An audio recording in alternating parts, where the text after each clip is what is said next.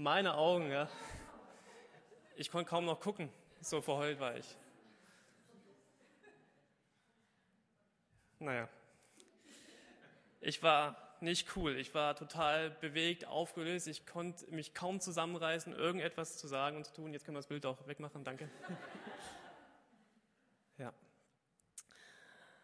Ähm, ich glaube, durch, ich habe so darüber nachgedacht, durch die ganze Menschheitsgeschichte gibt es kaum etwas Bewegenderes für zwei Menschen ähm, als die Hochzeit.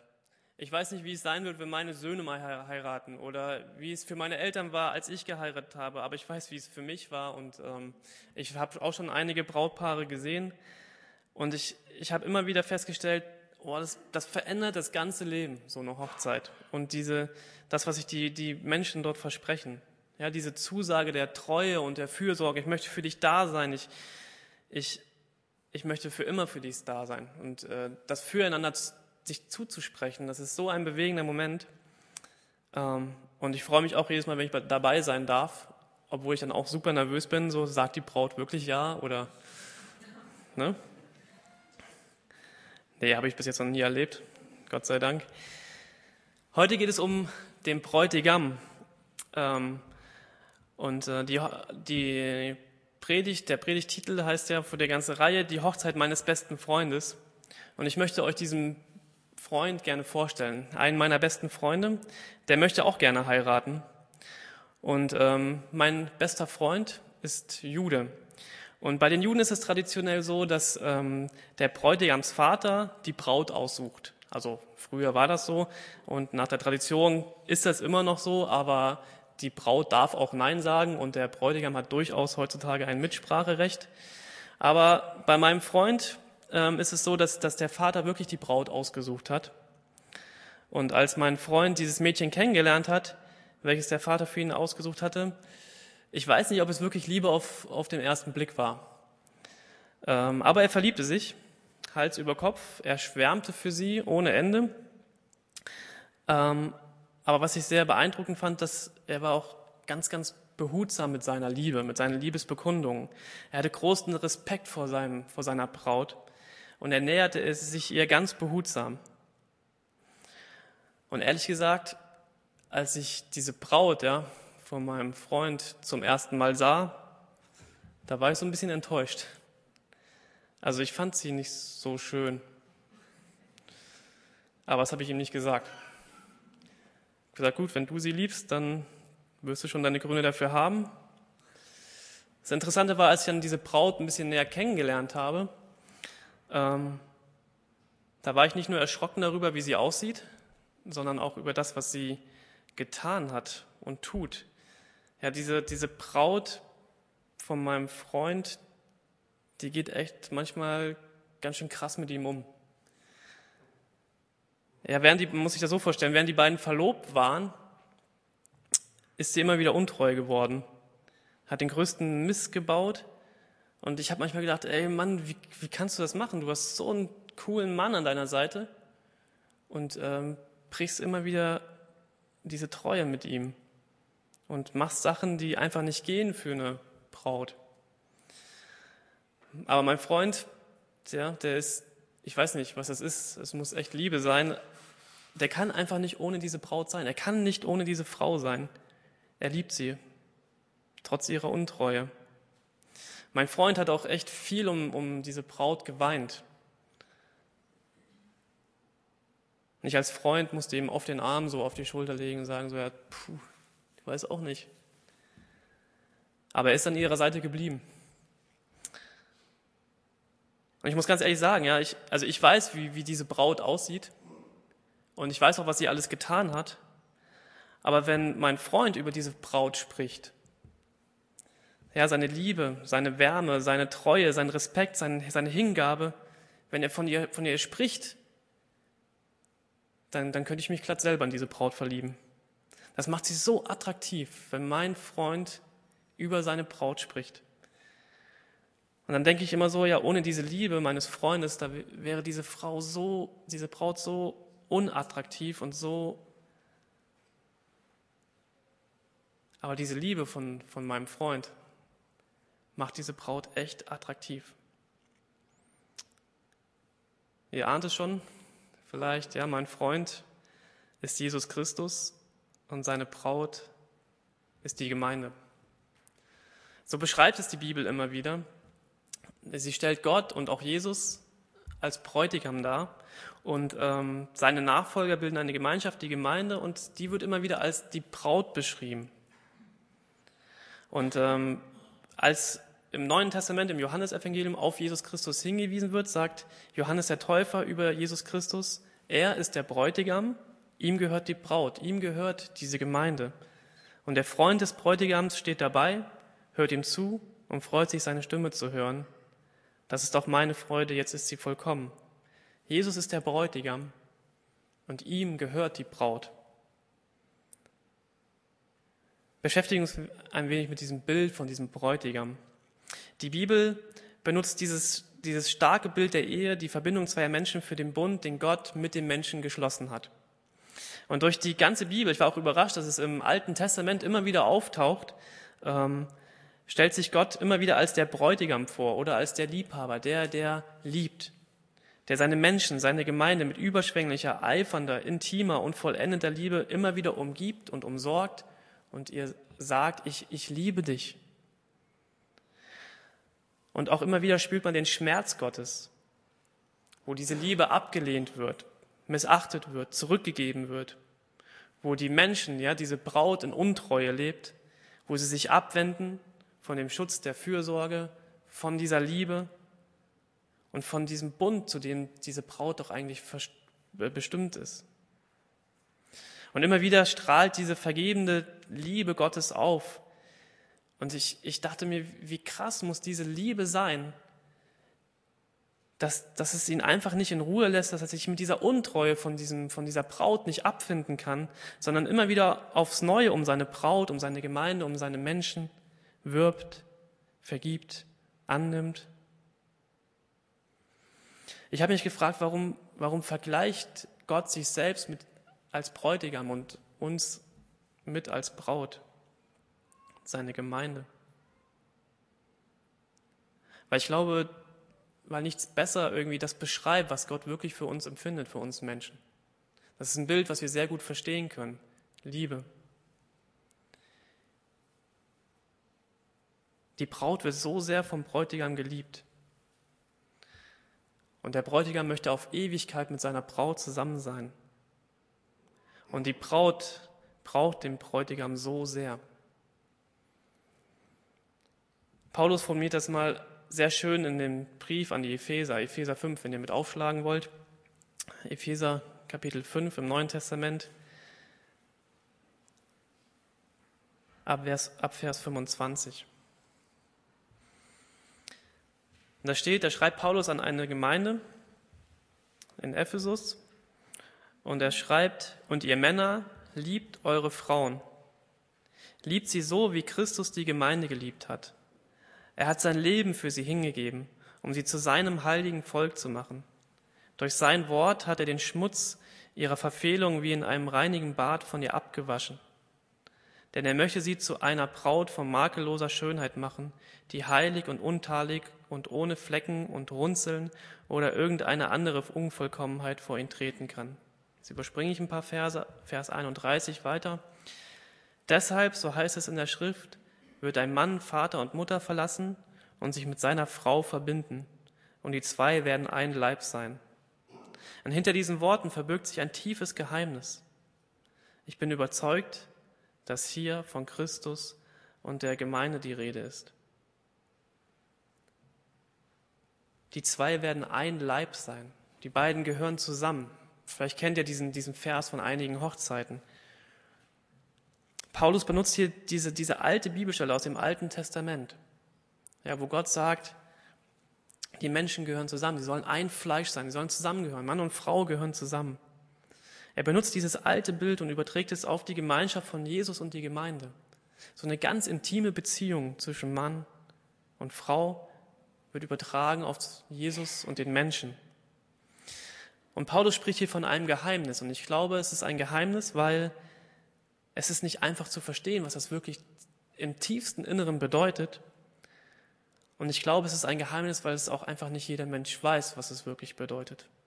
Und dass es so ist, dass Jesus mich heiraten möchte. Ich gebe zu, als Mann habe ich damit ein Problem, ja, dass mich ein anderer Mann heiraten möchte. Ich bin schon verheiratet, aber es geht ja um dieses Bild. Jesus möchte diese, möchte eins sein mit mir. Er möchte in mein Leben hineinkommen und ich in sein Leben. Es soll eins sein. Und ich glaube, solange ich das nicht weiß, was es wirklich bedeutet, werde ich mein Leben lang danach suchen und es ist nicht finden, irgendwo anders finden, nur bei Jesus werde ich das finden. Es ist ein Geheimnis. Und ich wünsche uns allen, dass wir dieses Geheimnis ausbuddeln können in unserem Leben und es Wirklichkeit werden lassen können. Dass Jesus uns heiraten möchte. Eine Hochzeit ist wahrscheinlich in jeder Kultur ein großes Ereignis. Nadja, ich weiß nicht, ob ihr in Indien eine Hochzeit miterlebt habt. Ich habe davon ganz verrückten Ereignissen gehört.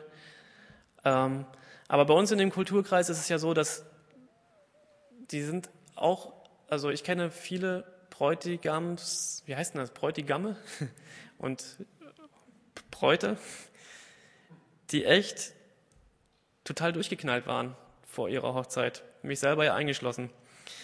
Ja, bei uns fangen manche Verlobte schon ein Jahr vor dem Hochzeitstermin an, alles zu planen und vorzubereiten. Manche machen das ein bisschen später oder völlig spontan. Ja, wir heiraten morgen. Kannst du predigen? Nein. Äh, also ich als Pastor. Ähm, aber manche machen das wirklich, die sind so krass, dass sie echt alles ein Jahr vorher schon fertig haben. Die Location wird ausgesucht, das Buffet wird geplant, der Pastor, das Hochzeitskleid wird ausgesucht, das Auto die Gästeliste. Und spätestens so ein paar Wochen vor dem, vor dem Hochzeitstermin sind alle so ein bisschen, puh, so ein bisschen wuschelig. So, so kenne ich Hochzeiten hier bei uns in Deutschland. Ja, ähm, bei den Juden gibt es da ein bisschen kulturelle Unterschiede. Und ähm, mein Freund Jesus, ja, der kam ja aus einem jüdischen Hintergrund, kommt aus einem jüdischen Hintergrund. Und bei dem war das so, dass der Bräutigam einen Brautpreis an den Brautvater bezahlte. Also ich musste zum Glück für meine Frau nichts bezahlen, außer das, was ich jetzt. Das habe ich nicht gesagt. Ja, aber damals war es so, die Braut musste ausgelöst werden beim Brautvater. Damit war dann die Verlobung besiegelt. Ja, also sobald ich diesen Brautpreis bezahle, ähm, gab es eine Verbindung, eine bindende Verlobung. Und wenn ich diese Verlobung auflöse, auflöste, kam das einer Scheidung gleich. Wie wir, also wenn wir hier in Deutschland die Ehe geschieden wird, so war das damals, wenn ich damals ähm, die Verlobung aufgelöst habe. Mit dem Tag der Verlobung waren die Partner zur Treue verpflichtet und das Mädchen, also die Braut, konnte jederzeit in das Haus des Bräutigams geholt werden, wo dann die Hochzeit gefeiert wurde. Manchmal war der Tag gar nicht so klar. Manchmal haben die Mädchen sehr lange gewartet, bis der Bräutigam endlich die Braut nach Hause holte.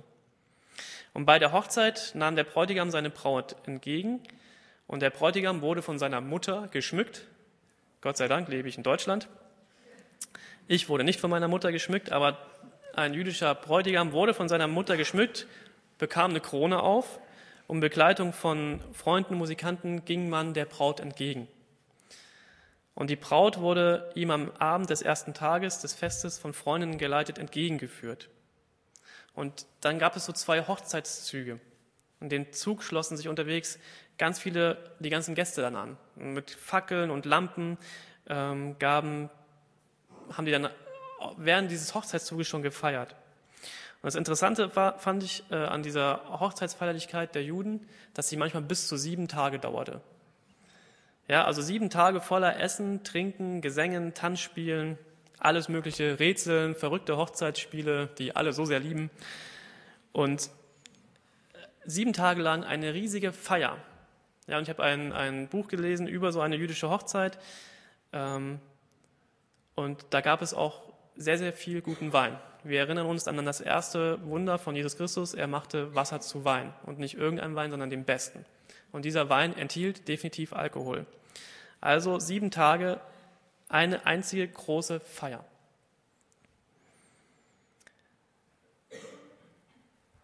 Es gibt noch eine interessante Stelle, von der Jesus spricht, wo er sich selbst als Bräutigam ähm, vorstellt. Und zu, dieser, zu diesem Bibelvers gibt es eine Karte, die habe ich uns mitgebracht, hier auch auf dem Beamer. Wir sehen das Bild jetzt. Genau. Jesus, der Bräutigam, gestaltet von Eva Jung, einer tollen Grafikdesignerin aus Hamburg. Ähm, und unten drunter steht, er war nicht verheiratet, aber er sprach oft von seiner bevorstehenden Hochzeit. Die Braut braucht eben noch etwas länger. Jesus der Bräutigam. Und die Bibelstelle ist Matthäus 9, Vers 15. Und dort steht, Jesus gab ihnen zur Antwort, können etwa bei einer Hochzeit die Gäste trauern, solange der Bräutigam bei ihnen ist. Es kommt allerdings eine Zeit, wo ihnen, die, wo ihnen der Bräutigam entrissen sein wird. Dann werden sie fasten. Also es geht darum, dass, dass Jesus hier von einer Hochzeitsfeier spricht, von einer jüdischen Hochzeitsfeier. Und solange ähm, der Bräutigam da ist, feiern alle. Aber um diesen Vers zu verstehen, muss man wissen, dass es während dieser sieben Tage Hochzeitsfeier einen merkwürdigen Brauch gab. Im Laufe dieser sieben, siebentägigen Feier ähm, verschwindet der Bräutigam plötzlich. Und die Braut weiß nicht, wo er ist oder wann er wiederkommt. Und sie muss auf ihn warten und sich vorbereiten. Und es ist auch Brauch, dass alle Hochzeitsgäste der Braut versuchen einzureden, der kommt nicht wieder. Der ist abgehauen. Ja, was machst du noch hier? Geh auch. Der hat dich verlassen. Aber die Braut weiß natürlich, ich bin verlobt mit meinem Bräutigam, er kommt wieder, er hat es mir versprochen, dass er mir treu sein wird und ich weiß, dass er wiederkommt. Und irgendwann kommt er wirklich wieder und dann geht die Party erst richtig los. Und das finde ich ist eine ganz deutliche Parallele zur Situation von der Braut Christi und Jesus Christus heute. Jesus Christus ist weg. Er ist gerade nicht hier. Wann wird er wiederkommen? Wenn der Bräutigam da ist, ist keine Zeit zum Fasten oder zum Trauern. Dann ist die Zeit der Freude angebrochen, auch schon jetzt. Und das ist so ein Zwiespalt, in der sich die Braut befindet, in der sich die Gemeinde befindet. Sie weiß, dass der Bräutigam für sie da ist und dass er sie liebt. Aber irgendwie ist er auch manchmal nicht so richtig da. Aber sie weiß, dass dass der Bräutigam wiederkommen würde. Er hat es versprochen. Er hat versprochen, dass, dass er für seine Frau, für seine Braut da ist. Dass er sich ewig mit ihr verbinden will und dass, er die, dass die Verlobung schon stattgefunden hat.